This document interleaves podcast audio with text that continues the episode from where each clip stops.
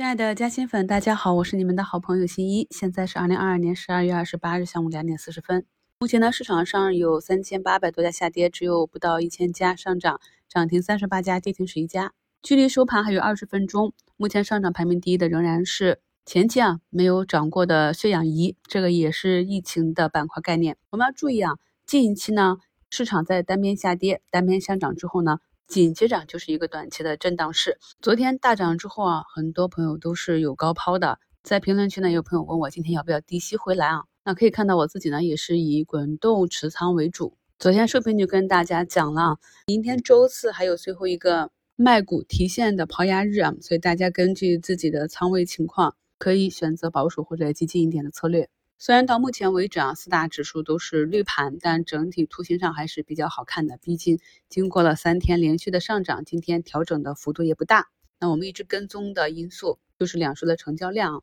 那么节前估计是成交寡淡了，在这种寡淡的成交量下，只要指数没有一个大幅的下跌，能够维持一个横盘窄幅的震荡，也算是强势，也算是市场的信心和情绪相对比较稳定。北向资金呢流入十几个亿啊，主要是有色、电力、医美。医美昨天板块集体大涨之后呢，今天有一定的回踩也是正常。我们前期跟踪的超跌的光伏啊，资金也是三天的净流入，上涨的力度呢逐步的减弱，这也是符合预期的。当市场经历了一周的下跌，在上周五收出一个止跌线的时候，市场上的情绪大多是恐慌的和不确定的，因为呢，从图形上来看，这里也可以形成一个。再去考验新低的下跌中继，所以当本周一、二市场两根阳线普涨走出来，反应慢的朋友可能是来不及入场或者回补仓位的。然后在市场啊走出底部量价齐升的红三兵之后啊，认为市场见顶了，要转折了，那么大涨之后追进来，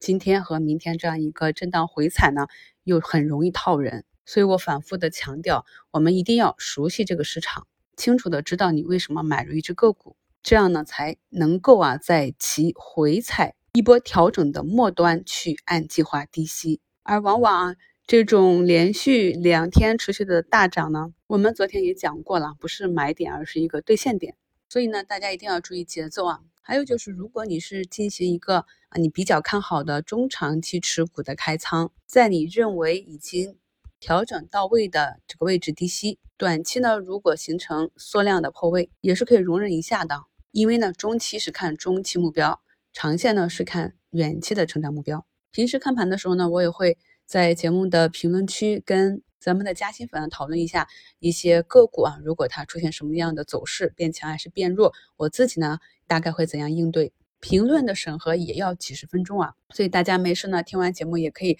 再回头来刷一下评论区，看一看大家都是怎样去应对的。下午呢，西安旅游和西安食品呢双双封板，西安食品呢更是再次创出了历史新高。虽然呢，在整个板块启动的时候，我们就注意到旅游这个板块业绩的确定性啊，一月八日的放开，逐步的放开，明年的业绩呢是修复可期的，但是仍然有很多朋友是后期追得进去的，成本比较高，所以在下午啊，丽江股份冲板的这个情绪带动下，板块内的个股呢都有突然的拉高冲高。那如果仓位比较重，或者没有成本优势，或者有低吸的朋友呢，都是应该利用这种脉冲。首先呢，在这种高度的短期涨幅比较大的个股中，首先考虑的应该是防御啊。我们之前关注的逐步走出底部右侧的扫地机器人，那么它的周线呢，也是一根大阳线之后三根逐步缩量的阴线，目前正在周线的布林中轨之间震荡。我在评论区也讲了，像这种图形的话呢，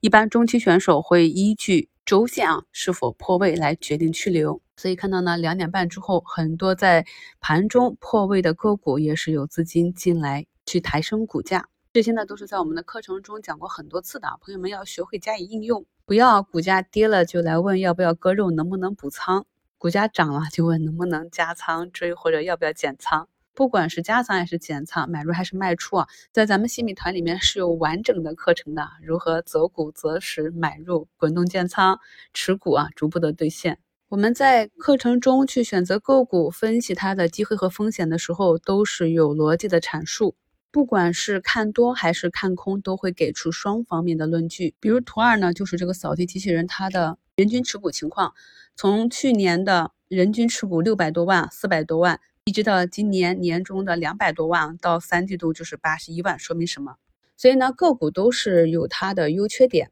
如果呢你在市场上找到一个成长逻辑各方面都非常优秀的个股，那么它的股价一定也不便宜。所以呢，大部分的散户会想说啊，我买入一只个股，股价就涨，而很少去考虑说，如果股价不涨，我应该怎么办？所以呢，比起每天看股价的涨涨跌跌，更重要的是跟踪关注个股的逻辑。你为什么关注它？还有哪些潜在的利好？它目前又有哪一些瑕疵？熟悉你持有的个股，然后再去市场上看资金的态度，根据强弱来进行一个仓位的应对。强就继续持有或者滚动加仓。弱就滚动减仓或者暂时的保利出局，继续观察，等待新的机会。朋友们呢，可以去回听一下我今天早评里跟大家点评的个股啊。那么其中一个内镜呢，就说要冲击前高了，这里呢我们都要注意股价是如何运行的。那么已经收盘，可以看到呢，虽然股价走出四连阳，但是依旧是早盘冲高三四个点啊，一路的回落。我们目前市场所处的时期和资金的情况。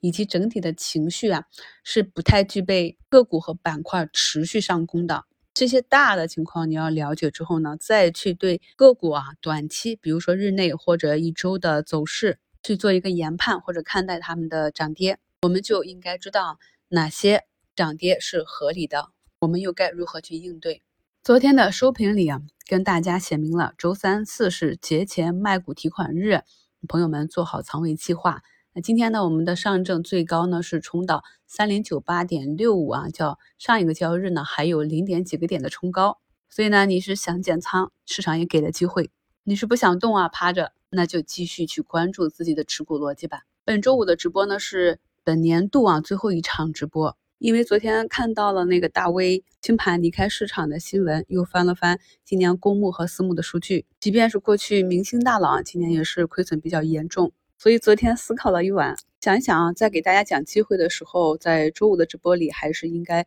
跟大家去仔细的计算一下止盈和止损这件事，因为可能很多投资者呢是没有认真的思考过。想要在这个市场里生存呢，并不是靠你的胜率多么高，你买的票涨了多少，拉开我们收益差距的反而是我们的止损能力。每个人都会犯错啊，但是当我们发现错误，我们的这个纠错能力呢是至关重要的。上周五的收评里呢，已经跟大家聊过了止损这件事。但是昨晚思考了很久呢，我觉得在本周五的直播里还是有必要给大家再量化一下这个数字，你就会知道我是什么意思了。只有认清了我们用哪些方式才更有机会在这个市场上实现复利，我们才能够有机会啊排除这个市场上错误的声音，抵制各种各样看似可口却实际危险的诱惑。踏踏实实的把投资这件事情做好。感谢收听，我是你们的好朋友新一。